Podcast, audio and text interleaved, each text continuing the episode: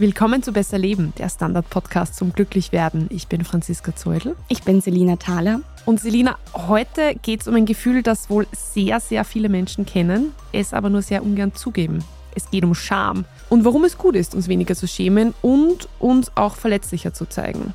Ja, Franziska, wann hast du dich oder wofür hast du dich zuletzt geschämt? Ich habe jetzt im Vorfeld echt länger drüber nachgedacht. Mir ist jetzt eigentlich nicht wirklich was eingefallen. Ich habe total oft Fremdschämen-Momente, total oft in virtuellen Konferenzen gibt es so Momente, wo ich mir denke, ups, die Kamera wäre lieber aus gewesen. Aber mir fällt jetzt nichts konkret ein. Aber du hast im Vorfeld gesagt, dass du ein ganz brandaktuelles mhm. Schamthema hast, das du jetzt gern mit uns teilen wollen würdest. Tatsächlich ist es sehr aktuell. Mir ist gestern was Unangenehmes passiert. Und zwar, ich wohne alleine und ich wollte gerade am Nachmittag zur Tür rausgehen, meine Eltern besuchen und bin nicht mehr aus der Wohnung gekommen. Ich habe dieses Schloss, das man innen, so ein Riegel, das man so mit so einem Knauf dreht, ich habe das einfach nicht mehr aufbekommen. Aber es hatte auch keinen großen Spielraum mehr. Es hat irgendwie geklemmt. Und habe dann irgendwie so eine halbe Stunde herumprobiert, ist nichts passiert. Dann ist mein Papa gekommen und hat versucht, von außen aufzusperren, mhm. dieses Schloss. Aber das hat nicht funktioniert, das hat durchgedreht. Dann sind wir irgendwie schon drauf gekommen, okay, das ist kaputt. Dann hat er irgendwie versucht, mir durch den Briefschlitz einen Schraubenzieher zu geben, damit ich dieses Schloss abmontieren kann. Das hat zwar so halb funktioniert, aber dann habe ich dieses Schloss trotzdem nicht von der Tür mhm. wegbekommen. Und dann war es so, okay, was machen wir jetzt? Mein Papa war so, na, Schlüsseldienst kostet zu viel, dann ist die Tür vielleicht kaputt, dann kannst du nicht mehr aus der Wohnung rufen wir die Polizei an. Die Polizei hat gesagt, na, machen wir nicht, rufen wir den Schlüsseldienst an oder die Feuerwehr. Und die Feuerwehr, die hat dann mal gefragt, wie alt ist denn das Kind, das sich da eingesperrt hat, hat es Panik, weil das ist ja irgendwie auch so dieses im Klo einsperren irgendwie genau. so als Kind so eine ganz große Angst oft und doch kein Kleinkind mehr, aber sie haben sich gedacht, sie kommen mal vorbei, ist ein Notfall, weil du nicht aus der Wohnung raus kannst, kann ja alles mögliche passieren. Und dann sind ist ein riesen Feuerwehrauto gekommen mit weiß nicht wie viel Mann, das sind sechs sechs oder sieben oder so. Die haben sich das dann alles angeschaut und haben gesagt, na gut, wir fahren jetzt wieder, weil wir wollen die Tür nicht auffräsen, wir holen die Drehleiter. Und dann sind die echt, dann haben die die ganze Straße abgesperrt, Polizei, Blaulicht, alles Mögliche. Alle Leute haben geschaut, mir war es extrem unangenehm. Und dann sind die da übers Fenster in meine Wohnung und haben mit einem Werkzeug gefühlt eine Sekunde gegen dieses Schloss gedrückt und es ist aufgesprungen. Und ja, da schämt man sich dann schon ein bisschen, weil man das Gefühl hat, es ist ein Riesendrama dafür, dass ich nicht zur Tür rauskomme. Und am Vormittag hat die Tür noch einwandfrei funktioniert. Also ich war an dem Tag schon draußen. Und ja, man kommt sich ziemlich blöd vor. Aber am Ende habe ich mir dann auch gedacht, also ich konnte dann schon wieder drüber lachen. Ich wäre eigentlich gern mit diesem Korb runtergefahren und nicht über das Stiegenhaus gegangen. Hast du gefragt? Ich war nicht geistesgegenwärtig genug. Aber du hast ja sicher schon gewusst, das ist ein perfektes Beispiel für die heutige Folge, stimmt's? Ja, schon, weil im Endeffekt ist es so etwas, wo man dann merkt, hey, so geht es eigentlich vielen Leuten. Und ein Notfall kann noch so blöd sein. Es ist halt ein Notfall, wofür man sich nicht schämen muss im Endeffekt. Aber man denkt sich halt dann doch, wenn man da aus dem Fenster schaut und irgendwie 20 Schaulustige auch noch aus dem Fenster schauen. ja, hm, komisch. Jetzt bin ich halt da diejenige, die da diesen Krawall macht. Aber jetzt kannst du mal erklären, wofür schämen wir uns eigentlich? Was sind denn da so Beispiele? Ja, man kann sich für ganz, ganz vieles schämen. Also das ist eigentlich sehr individuell. Also ich glaube, das, was viele kennen, ist irgendwie sich fürs Aussehen zu schämen, ob das jetzt in der Pubertät Pubertät ist oder immer noch oder wegen einer Krankheit. Weiß nicht, Akne ist ja zum Beispiel auch sowas, das ist ja auch was schambehaftetes, auch wegen dem Aussehen, aber auch gekündigt zu werden oder im Nachhinein sich zu denken, ups, jetzt habe ich meine Kinder angeschrien, das wollte ich gar nicht. Oder Konkurs anmelden zu müssen, zur Therapie zu gehen, keine Partnerin oder keinen Partner zu finden, auch alkoholisiert am Steuer erwischt zu werden oder so. Pornos im Internet schauen und dabei tappt werden, ist, glaube ich, auch so ein Klassiker. Von der Schule zu fliegen oder überhaupt für schlechte Noten schämen sich sehr viele Schülerinnen und Schüler. Auch unfruchtbar zu sein, so dieses Gefühl zu haben, ich kann dieser Rolle meiner Mutter nicht entsprechen, obwohl ich das sein möchte. Auch vom Chef vor versammelten Team irgendwie kritisiert zu werden, kann auch sehr schambehaftet sein. Oder auch nicht das zu tun, was die Eltern sich vorgestellt haben. Also ihr seht schon, die Liste ist lang und die Bandbreite ist sehr groß. Ja, und sicher auch sehr individuell. Mhm. Aber warum schämen wir uns eigentlich? Und warum schämen wir uns offenbar zu viel? Ja, Scham ist eine soziale Emotion. Also Niemand ist auch davor gefeit, sich zu schämen. Das ist sehr natürlich und wir haben in der Regel alle Angst davor, über unsere Scham zu sprechen. Die Frage ist also, wie wir mit diesem unangenehmen Gefühl umgehen und meistens gehen wir eben falsch damit um. Also wir verschweigen sie in der Regel, diese Erlebnisse.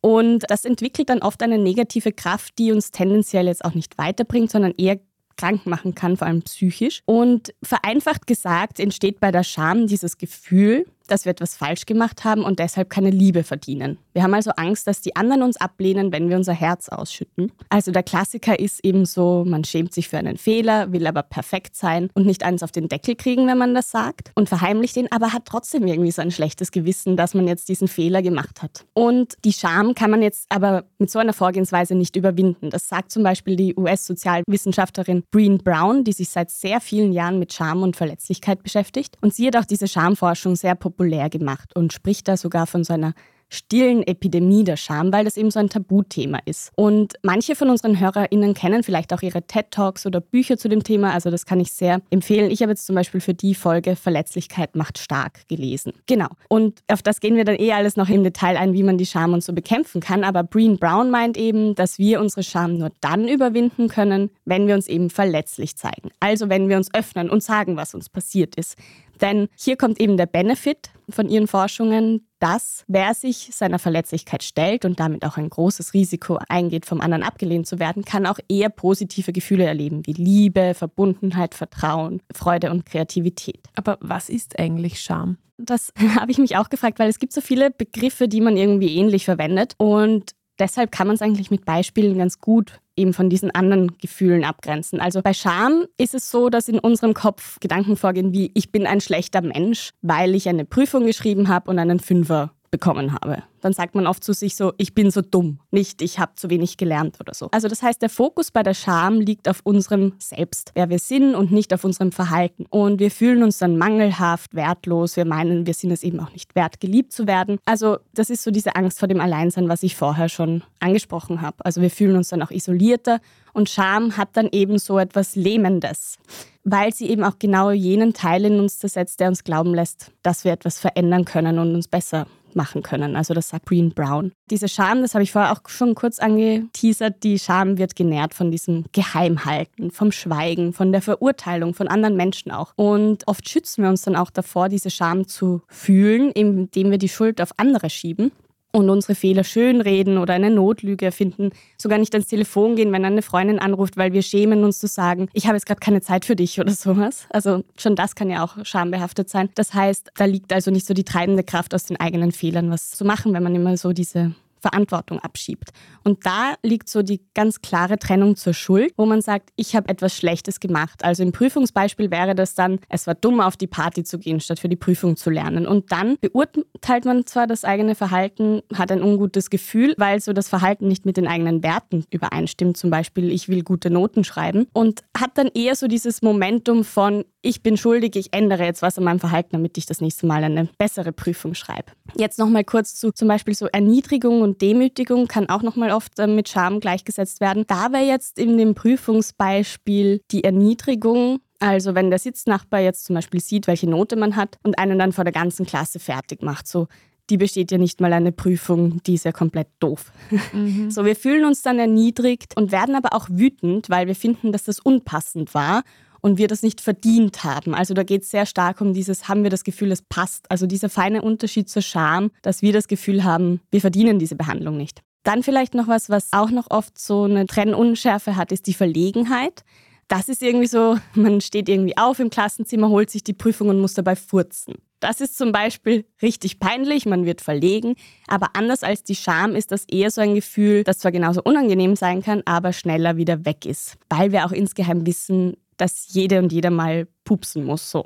Mhm. Und du hast jetzt immer wieder diese Verletzlichkeit angesprochen. Was genau ist damit gemeint? Ja, das ist laut Breen Brown die Bereitschaft zu Unsicherheit, Risiko und emotionaler Exposition. Das klingt jetzt ein bisschen kompliziert, aber was sie damit meint ist, es gibt keinen Mut ohne Verletzlichkeit und die Verletzlichkeit ist so der Kern aller Emotionen. Weil wenn man schon fühlt, zeigt man sich irgendwo verletzlich. Also meistens sind gerade die Personen, die ihre Verletzlichkeit verbergen, sehr gut darin, auch sich zu schämen. Also wir sehen schon, das hängt zusammen. Und wir können uns auch nicht vor anderen authentisch oder verletzlich zeigen, wenn wir Angst davor haben, was sie von uns denken könnten. Also wenn ich immer dran denke, ach, die Franziska, die erwartet von mir, dass ich perfekt bin, dann werde ich auch irgendwie Schwierigkeiten haben, dir meine Fehler zu erzählen. Und nur damit können wir eben diese Scham bekämpfen. Und auch wer jetzt zum Beispiel Verletzlichkeit für eine Schwäche hält, also das ist ja oft so ein männliches Klischeebild, hält demnach auch Gefühle für was Defizitäres. Also wir entfernen uns auch von dem, was irgendwie dem Leben so Tiefe gibt und wir werden sehr einsam dadurch, wenn wir so die Gefühle einfach nicht im oder nicht im Einklang sind. Und ja, das ist auch noch etwas, wenn wir diese Verletzlichkeit betäuben, dann betäuben wir jetzt nicht nur den Schmerz, der irgendwie mit Scham einhergeht, sondern wir betäuben auch eben so die Fähigkeit für positive Gefühle wie eben Liebe oder Freude oder Empathie, weil man kann nicht nur die negativen Gefühle betäuben. Also wenn du die negativen Gefühle nicht zulässt, dann kommen die positiven auch nicht so gut hervor. Das heißt jetzt nicht, Verletzlichkeit zu sein, dass man jetzt so übertrieben, hemmungslos offen ist und jedem alles erzählt. Das ist überhaupt nicht damit gemeint, sondern ein gutes Maß. Es ist nämlich auch so, dass wenn man zu viel erzählt, vielleicht hattest du das auch schon mal, also ich kenne das sehr gut, dass man wie so einen Verletzlichkeitskater hat. Das ist ein geniales Wort. also ich kenne das so von Partys, wenn ich irgendwas erzähle, dass irgendein Team ist und dann liege ich im Bett und denke mir, mhm. ach, hätte das jetzt irgendwie blöd rüberkommen können oder was ist, wenn die Person das weitererzählt und dann fängt wieder dieses, ja, ja, ja, ja. dieses Karussell an. Bitter dann am nächsten Tag beim mhm. Aufwachen. Voll. Vor allem, wenn man vielleicht noch zu viel getrunken hat und sich nicht mehr so gut erinnern kann. Ja. Also es gibt gewisse Dinge, die sollte man einfach am besten mit den sehr engen Freundinnen und Freunden oder mit der Familie teilen und so auch versuchen, die Scham zu überwinden. Wir machen eine kurze Werbepause und danach erzählt uns Sina hoffentlich so ganz praktische Tipps für solche Akut-Scham-Situationen.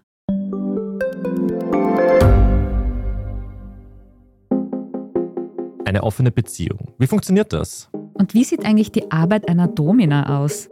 Was erlebt ein Arzt in einer Eifersuchtsklinik? Ich bin Nadja Kupser. Und ich bin Kevin Recher. Wir führen ehrliche Gespräche über Liebe und Sex. Beziehungsweise ist kein Thema tabu. Jeden zweiten Samstag eine neue Folge. Überall, wo es Podcasts gibt. Ja, Selina, das hast du vorher schon gesagt, dass Menschen, die sich dieser Scham stellen, zufriedener im Leben sind. Ist jetzt die Kehrseite, wenn wir es zulassen, dass sich die Scham in uns festsetzt? Ja, und das hat keine gesunden Folgen. Also je weniger wir über die Scham sprechen, desto mehr Kontrolle hat sie auch über uns. Also wenn wir mit unserem Schamgefühl und diesen inneren Kämpfen nicht fertig werden, dann fangen wir an zu glauben, dass mit uns irgendwas nicht stimmt. Dass wir schlecht sind, dass wir fehlerhaft sind, dass wir nicht gut genug sind. Und noch schlimmer, wir fangen auch dann an, nach diesen Glaubenssätzen zu handeln. Also das sind so Dinge, die sich dann einfach sehr, sehr festsetzen. Also das heißt, Scham fördert so ein destruktives, schmerzliches, aber auch unmoralisches und sehr selbstverherrlichendes Verhalten. Also es gibt so eindeutige Beweise für den Zusammenhang zwischen Scham und Sucht. Also dass man dann einfach versucht, diese unangenehmen Gefühle halt mit Drogen zum Beispiel zu bewältigen, aber auch mit Gewalt, mit Aggressionen, Depressionen und Essstörungen und auch so schikanösem Verhalten gegenüber Schwächerem. Also dass man sich quasi überhöht, um sich selber nicht so schlecht zu fühlen. Also oft so der Mobbing-Grund. Es gibt auch keine positiven Korrelationen mit Scham. Also es gibt jetzt nichts, wo man sagen könnte, deshalb ist die Scham gut und führt mhm. zu einem guten Verhalten. Genau. Mhm. Aber warum schämen wir uns manchmal innerlich so sehr für Sachen, von denen wir eigentlich eh wissen, dass sie okay sind? Ob wir uns schämen oder nicht, hängt von unserem Selbstwertgefühl ab. Und die Basis dafür wird in der Kindheit gelegt. Das heißt, oft passiert es da dann als Kind, dass man irgendwie eine fehlende Liebe oder Anerkennung von einem Elternteil zum Beispiel als eigenes Versagen deutet. Und es ist immer dieses, ich fühle mich nicht gut genug, ich kann keine Erwartungen erfüllen. Und dann glaubt man im schlimmsten Fall eben das ganze Leben diese Glaubenssätze. Dass der eigene Wert zum Beispiel davon abhängig ist, wie andere Leute die eigene Leistung beurteilen, also Noten zum Beispiel. Und was ich auch noch interessant fand, ist, laut Green Brown führt auch der Zeitgeist dazu, dass wir uns ständig dafür schämen, normal zu sein und so ein Durchschnitt zu sein, weil wir halt auch auf Social Media die immer ach so mhm. tollen, mhm. überdurchschnittlichen Leben der anderen sehen. Das heißt, wir müssen uns schon auch mit unseren eigenen Normvorstellungen und Werten auseinandersetzen, um zu verstehen, warum wir uns für etwas schämen und warum nicht. Da frage ich mich jetzt natürlich, schämen sich Frauen mehr als Männer? Die sind ja da irgendwie häufig mehr betroffen davon, sich mit irgendwelchen unrealistischen Bildern zu vergleichen. Ja, ganz genau. Also das trifft es auf den Punkt. Diese Scham ist immer noch sehr stark mit diesen verbreiteten Rollenbildern verknüpft und auch mit so patriarchalen Strukturen, nach denen es eine Frau eigentlich nie richtig machen kann, egal was sie tut. Sie wird immer dafür kritisiert werden. Also das ist oft so diese Rolle, mach alles perfekt, mach alles überhaupt im Haushalt, im Job, mit den Kindern und lass es gleichzeitig auch nicht anstrengend aussehen. Also der Rat wäre hier schon auch zu erkennen, dass es in Ordnung ist, dass man nicht alles zugleich machen kann und dass man auch nicht immer perfekt aussehen muss. Aber eben sich das einzugestehen, würde dann eben oft auch bedeuten, dass man nicht immer perfekt sein kann und das passt eben für viele nicht ins Selbstbild. Und bei Männern ist es so, das habe ich auch schon angedeutet, die schämen sich eher davor, schwach zu wirken. Also die schämen sich eher für Niederlagen und überhaupt sich verletzlich zu zeigen. Also weinen oder Gefühle ausdrücken. Da haben viele Männer immer noch ein Problem damit, weil sie dann eben als schwach wahrgenommen werden könnten. Das heißt, diese Rollenbilder in unserer Gesellschaft, aber auch so ein permanenter Leistungsgedanke, stehen dieser Verletzlichkeit auch im Weg. Und wir haben trotzdem auch noch so eine Kultur, wo es einen großen Druck gibt, unsere Gefühle unter Kontrolle zu halten. Also wo man jetzt nicht mal laut sein darf, weil das ist dann auch schon gleich ein Normbruch sozusagen. Und warum haben manche Menschen, Politiker, überhaupt keinen Genierer eigentlich? Ich glaube, die eigentliche Frage, die dahinter steckt, ist nicht, ob manche Menschen gar keine Scham empfinden, sondern sind manche Menschen wirklich so schamlos, dass sie so unethische Sachen sagen oder so eigennützig handeln. Und Breen Brown sagt, dass man mit solchen Bewertungen, dass jemand eben schambefreit ist, eigentlich einen Fehler begeht, weil man setzt hier skrupelloses Verhalten mit fehlender Scham gleich. Aber die Scham ist ja nicht die Antwort auf das skrupellose Verhalten, sondern viel eher die Ursache weil eben diese Angst vor Fehlern dazu führt, oft unethisch zu handeln und diese Fehler halt zu vertuschen. Und Breen Brown sagt, dass die Menschen, die gar keine Scham empfinden, sind jene, die keine Fähigkeit haben zu Empathie oder menschlicher Verbundenheit. Und sie sieht das vor allem bei Narzissten und Narzisstinnen gegeben. Also sie definiert Narzissmus als die auf Angst basierende Scham durchschnittlich zu sein. Also da kommt wieder das von vorher. Und Narzissten sind ja oft so Personen, die sich als der oder die Größte darstellen und vermitteln oft so ein ganz großes Ego. Und oft ist ja genau das Gegenteil der Fall, dass diese Menschen eben tendenziell ein sehr geringes Selbstwertgefühl haben und sich eher ganz klein wirken und sich deshalb dann überhöhen. Und das Letzte, was diese scheinbar schamlosen Menschen brauchen, ist eigentlich noch mehr Scham, weil sie eben dann die Fehler bei wem anderen suchen und gar nicht bei sich selber und so eher so das System dann gegen sich sehen. Aber ja klar, sie sollten mehr Verantwortung für ihr Verhalten und ihren Mangel an Empathie übernehmen. Und eben, ich glaube, dass dieses Verhalten, das viele zum Beispiel eben bei PolitikerInnen so wütend macht, ist eben nicht diese Schamlosigkeit, sondern vielmehr diese Empathielosigkeit den anderen Menschen gegenüber, dass sie sich einfach so egoistisch verhalten.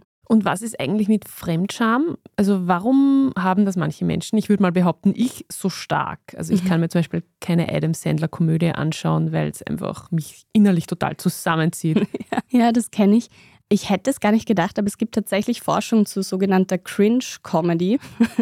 also, die sich mit diesen Komödien beschäftigt, wo die Hauptdarsteller besonders batschert sind. Irgendwie sind mir nur Männer eingefallen. Also Adam Sandler, Mr. Bean, Borat. Auch The Office ist so ein Klassiker irgendwie. Es gibt sicher noch viel mehr Frauen auch, die solche Cringe-Comedy machen.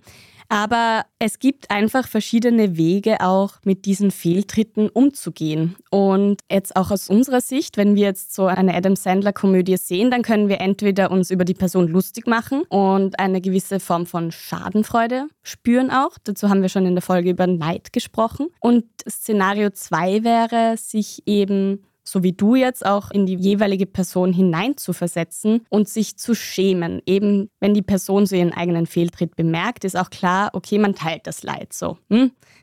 Das ist diese soziale Emotion auch. Man geht da so gemeinsam durch. Du spürst es richtig körperlich wahrscheinlich. Komplizierter ist es aber dann, wenn die Person eher so im Adam Sandler-Style nicht merkt, was sie gerade getan hat. Dann gibt es nämlich Unstimmigkeiten, weil eigentlich müsste man sich ja dann, wenn man sich jetzt zu 100% hineinversetzt, eigentlich gar nicht fremdschämen, weil die Person weiß nicht, was sie Blödes getan hat, dass da irgendwie noch Klopapier am Schuh klebt oder so. Mhm. Aber es ist ja nicht so, sondern wir spiegeln dann nicht die Gefühle, sondern wir stellen uns vor, wie sich die andere Person fühlen würde, wenn sie wüsste, was sie gerade gemacht hat. Das heißt, da kommen auch unsere Wertvorstellungen hinein, unser eigener Anspruch in Sachen Moral oder Kompetenz, all das, wofür wir uns eigentlich schämen. Man merkt so auch, dass der eigene moralische Kompass funktioniert, erklärt ein Soziologe von der TU Dresden, der sich eben mit dieser Cringe-Comedy auseinandersetzt. Und es spielt sich eben sehr viel in unserem Kopf ab. Also wir kennen, dass sich da jemand falsch verhalten hat und reagieren irgendwie so drauf, dass wir denken, hm, also gesellschaftlich wäre das eigentlich nicht okay. Insofern könnten wir uns auch selber mal fragen, wieso wir uns so unwohl dabei fühlen und ob es vielleicht nicht auch eher so die eigene Haltung ist und diese eigene moralische Bewertung, die da ein Problem ist. Gerade bei diesen Komödien oder Reality-Formaten ist es schon auch so, dass man sich eben oft so daran ergötzt, wie daneben sich andere verhalten und versichert sich so ein bisschen auf der richtigen Seite. Mhm. Gerade das ist aber oft so ein Problem in dem Sinn, dass man sich da oft Menschen anschaut, die nicht so privilegiert sind und die sich oft auch nicht wehren können, beziehungsweise ihre Fehltritte oft nicht korrigieren können, weil die Folgen halt so geschnitten sind oft. Und deshalb auch oft ihre Würde nicht zurückerlangen. Und ja, da ist dann das Fettnäpfchen auch nicht mehr so empathisch in der Gesellschaft bewältigbar, sondern wirkt so, als wäre es individuell verschuldet. Also, weiß auch nicht, man ergötzt sich irgendwie an Hartz-IV-Menschen oder sowas, mhm. wo es ja immer nicht nur eine Erklärung dafür gibt. Und was ich auch ganz interessant finde, ist, dass unsere Reaktion, also diese Fremdschamreaktion, wirklich vom Kontext abhängt. Das hat eine Studie von 2018 gezeigt. Das heißt, ein und dieselbe Situation können wir entweder tragisch oder komisch finden. Und es hängt auch davon ab, wie nahe uns die Person steht. Je enger das Verhältnis, desto heftiger ist unsere Fremdscham. Und ein Grund dafür ist der sogenannte Kontaktschuldeffekt, weil wir einfach Angst haben, dass der Fehltritt eines Freundes oder einer Freundin auf uns zurückfällt. Da war ganz oft so dieses Beispiel, eine Person ist auf einer Party und übergibt sich direkt vor die Gastgeberin. Wenn das jetzt unsere beste Freundin ist, die sich da übergeben hat, dann schämen wir uns total und haben das Gefühl, wir werden jetzt auch nie wieder auf diese Party eingeladen. Wenn das jetzt aber eine andere Person ist, die uns völlig fremd ist, ist das recht egal. Dann ist es halt so, oh, jede Person geht es nicht gut. Mhm. Und ich dachte, man ist einfach empathisch, aber das ist dann eben, dass man eigentlich Angst hat, dass es auf einen selbst zurückfällt, ist auch interessant. Kann man Scham eigentlich dauerhaft überwinden? Nein, leider nicht. Aber wir alle können Fähigkeiten lernen, damit umzugehen. Immun werden wir aber nie. Aber die Hoffnung, die Breen Brown gibt, ist, wenn man sich viel damit auseinandersetzt, erlebt man die Scham auch weniger stark und sie geht auch schnell vorbei. Na, immerhin. Mhm. Und was wären jetzt so praktische Tipps für eine akut Schamsituation? Also, wenn sich die Freundin da vor der Gastgeberin übergibt, bin ich mir nicht sicher, aber Vielleicht gibt es ja andere Situationen, wo das hilft. Ja, ich habe ja schon gesagt, dass Scham eine soziale Emotion ist und zwischen Menschen entstehen kann. Das heißt, sie kann auch wieder durch die Verbindung mit Menschen geheilt werden. Und auch selbst wenn sie nur in uns alleine entsteht, was ja auch sein kann, ist es der Fall, dass man einfach durch entweder Aufschreiben der Schamerfahrung oft schon ganz wirkungsvolle erste Effekte hat. Aber am wichtigsten ist eigentlich wirklich auf andere zuzugehen und mit denen zu reden. Das heißt, Empathie ist das Gegengift zur Scham. Also wenn ich dich jetzt anrufe und sage, Franziska, du kannst dir nicht vorstellen, was mir gerade peinliches passiert ist und du dann sagst, oh je, das kenne ich, mir ist mal was ähnliches passiert, dann geht es mir einfach schon viel besser mit dieser Scham. Einfach weil der ja wirklich auch so zugrunde liegt, ich bin die Einzige, der jemals so irgendwas passiert ist, die mal mit der Feuerwehr übers Fenster gerettet werden musste. Und indem wir eben auch die Erfahrung teilen, wächst die Verbindung auch zu den anderen Menschen und wir kennen, ist gar nicht so schlimm, wir müssen uns nicht schämen. Also also Scham und Empathie sind so gegensätzliche Gefühle. Wo Empathie ist, gibt es keine Scham und wo Scham ist, gibt es keine Empathie. Das sagen sehr viele Forschende, weil eben Empathie wirklich etwas ist, wo man sich der anderen Person widmen muss, wo wir einfach alles versuchen, das Gegenüber zu verstehen. Und bei der Scham kreisen wir eben nur um uns selbst und sind gar nicht imstande, uns überhaupt in eine andere Person hineinzuversetzen. Wer mehr zu Empathie wissen will und wie man die auch üben kann, dem und der kann ich nur unsere Folge zur Empathie empfehlen. Was jetzt noch so ein Akuttipp ist, eben neben Aufschreiben, Erzählen und überhaupt diese Empathie üben, ist auch Selbstmitgefühl. Das klingt immer so nach Kalenderspruch, ich weiß, aber wir sollten einfach liebevoll mit uns selbst sein. Wir hatten schon ganz oft in diesem Podcast, dass wir oft zu unseren Freundinnen und Freunden viel netter sind als zu uns selbst. Und da ist wieder so ein bisschen der Tipp, behandle dich wie deine beste Freundin, weil wir so auch einfach den Grundstein dafür legen durch so Selbstliebe und Achtsamkeit, dass es okay ist, dass wir diese Gefühle haben. Und ob sie jetzt gut oder schlecht sind, sie sind einfach da und wir müssen es nicht runterschlucken. Und wenn wir einfach diesen Schmerz ignorieren und runterschlucken, dann können wir auch kein Mitgefühl, keine Empathie uns selbst gegenüber haben. Genau. Ein letzter Punkt, der mir auch erst durch die Recherche so bewusst wurde, ist, den Perfektionismus zu bekämpfen. Es ist auch schon ein bisschen durchgeklungen, glaube ich, aber ich möchte es noch kurz ausführen, weil ich glaube, da gibt es viel Aufklärungsbedarf.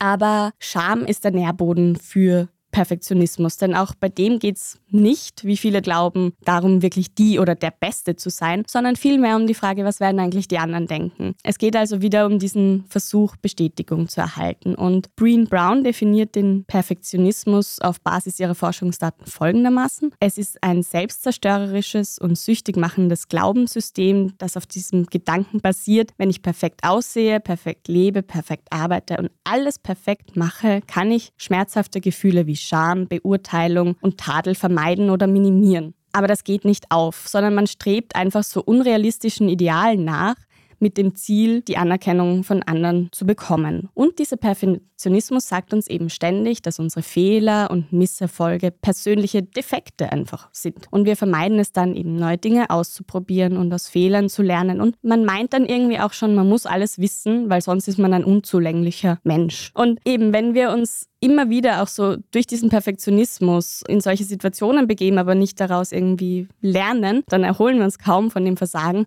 und das führt letztlich auch wieder zu Scham. Also es ist so ein bisschen ein Teufelskreis. Mhm. Und was kann man langfristig gegen die Scham tun? Da gibt es eine sogenannte Scham-Resilienz-Theorie, die Breen Brown aufgestellt hat und die speist sich so ein bisschen aus diesen Überlegungen aus Empathie und Selbstmitgefühl. Also es gibt vier Dimensionen, was wir da tun müssen, damit uns die Scham nicht so angreift. Es gibt da keine Reihenfolge, sondern es geht einfach darum, dass man diese vier Schritte durch geht, dass man einfach resilienter mit der Scham umgehen kann. Also das ist einmal die Scham erkennen und die Trigger dafür verstehen. Also wie fühlt sich Scham für mich an, körperlich auch? Was sind Botschaften und Erwartungen, die diese Scham auslösen? Dann auch zweitens ein kritisches Bewusstsein üben. Also sind die Erwartungen, die die Scham antreiben, wirklich realistisch? Entsprechen die einem selbst oder vielleicht auch vielmehr den vermeintlichen Erwartungen, die andere an einen haben. Dann das dritte ist eben die Verbindung zu anderen suchen, die eigene Geschichte mit vertrauten Menschen zu teilen. Das ist also diese Empathiesache und eben wirklich über Scham sprechen. Ich glaube, das ist schon mal ein sehr wichtiger, aber auch ein wichtiger Schritt, aber auch eine sehr große Hürde für viele, eben wirklich mal zu sagen, ich fühle mich so und so mhm. und ich bräuchte jetzt von dir mal, dass du mir zuhörst oder so. Und du hast am Anfang schon erzählt, dass der Grundstein, für, wofür wir uns schämen, eigentlich in der Kindheit gelegt wird. Jetzt ist natürlich für Eltern sicher interessant zu hören, wo sollte man denn in der Erziehung aufpassen, um seine Kinder eben nicht zu Schamopfern zu machen. Hm. Ja, ich glaube, man kann es jetzt nicht verhindern, dass die Kinder früher oder später auch mal in eine Schamecke sozusagen getrieben werden, weil das in unserer Gesellschaft einfach so läuft. Aber man kann sie natürlich unterstützen, dass sie besser damit umgehen. Da gilt natürlich für Kinder nichts anderes als für Erwachsene, also alles, was wir jetzt hier besprochen haben, weil letztlich geht es ja auch darum, so eine Haltung zum Leben zu entwickeln, sagt Breen Brown. Und die definiert es so als ein Leben aus tiefstem Herzen. Das klingt jetzt sehr blumig, aber da gehört zum Beispiel dazu, authentisch zu sein und sich davon zu befreien, was andere denken. Selbstmitgefühl, auch eben vom Perfektionismus sich zu befreien und diese Resilienz zu kultivieren. Das heißt, wir sollten Kinder erziehen, die einen gesunden Selbstwert haben, den sie nicht über andere Personen definieren, sondern auch wissen, ich verdiene Anerkennung, auch wenn ich nicht gute Leistungen erbringe zum Beispiel, die eben offen mit ihren Unvollkommenheiten umgehen können und sich auch nicht davor fürchten, weniger gemocht zu werden, wenn sie jetzt zu ihrer Meinung stehen zum Beispiel. Und Verletzlichkeit üben, das sollten vor allem dann auch die Eltern, weil das wissen wir ja auch, Eltern können den Kindern oft nur das geben, was sie selber auch haben und reflektiert haben. Das heißt, man muss sich auch den Kindern gegenüber verletzlich zeigen und das erziehen, dass man auch so eine Person ist, die gut genug ist und nicht das Gefühl hat, permanent unzulänglich zu sein. Also was mir, wie du eh gesagt hast, immer am meisten hilft, diese Empathie. Also ich finde, das Gespräch mit dem anderen hilft mir auch immer zu erkennen, es ist nicht so, dass die ganze Welt jetzt über einen redet. Ich finde, den Eindruck hat man ja total oft. Die mhm. reden jetzt alle über mich und dann erkennt man irgendwie, hey, man ist nicht so wichtig und mhm. anderen ist es auch schon passiert. Voll. Ich kenne das auch von mir, dass ich viel zu sehr in Gedanken da bin, was andere Menschen denken genau. könnten und eben, die meiste Zeit denken sie halt auch nur an sich selber und nicht an andere Menschen. Insofern ist das oft nicht so wichtig, ja. Genau, super Selina. Dann hoffe ich, dass dir weitere Feuerwehrbesuche in naher Zukunft erspart bleiben. Aber wenn es doch passiert, dann bitte halt uns auf dem Laufenden. Dann gibt es einen Erfahrungsbericht, wie es ist, in diesem Körper da 20 Meter auf und ab zu fahren. Solltet ihr ähnlich tolle Schamerzählungen haben, dann freuen wir uns natürlich über eure besten Geschichten, Kritik, Feedback, Themenvorschläge an besserleben.derstandard.at. Außerdem freuen wir uns über 5-Sterne-Bewertungen, wenn es euch gefällt, auf allen gängigen gängigen Podcast-Plattformen. Das war Besser Leben, der Standard-Podcast zum Glücklichwerden. Ich bin Franziska Zeudel. Ich bin Selina Thaler. Und produziert wurde die Folge von Christoph Grubitz. Ciao. Baba.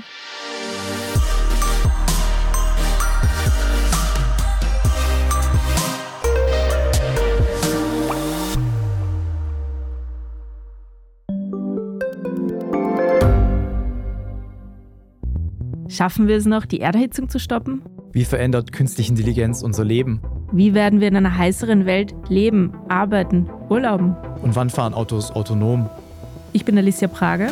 Und ich bin Florian Koch. Um solche und viele weitere Fragen geht es im Podcast Edition Zukunft und Edition Zukunft Klimafragen. Wir sprechen mit Expertinnen und Experten und diskutieren Lösungen für die Welt von morgen. Jeden Freitag gibt es eine neue Folge.